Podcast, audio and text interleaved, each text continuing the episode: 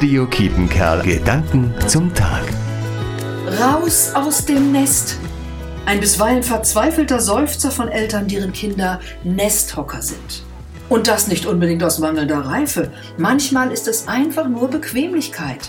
Das Nest, die Eltern, ihr Geldbeutel, ihre Unterstützung in allen Lebenslagen. Nichts ist richtig falsch daran, aber irgendwann ist es eben auch nicht mehr richtig.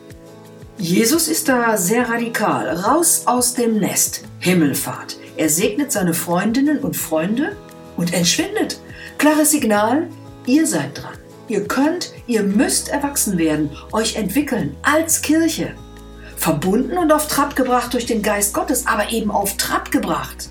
Dass Gott sich mit uns verbindet, dafür steht Jesus mit seinem Leben. Das farbig zu übersetzen, dafür sollen die Kirchen einstehen im Wandel der Zeiten. Ehrlich, selbstkritisch und zeitgemäß. Wie viel Nesthocker-Mentalität ist eigentlich noch in unseren Kirchen? Raus aus dem Nest.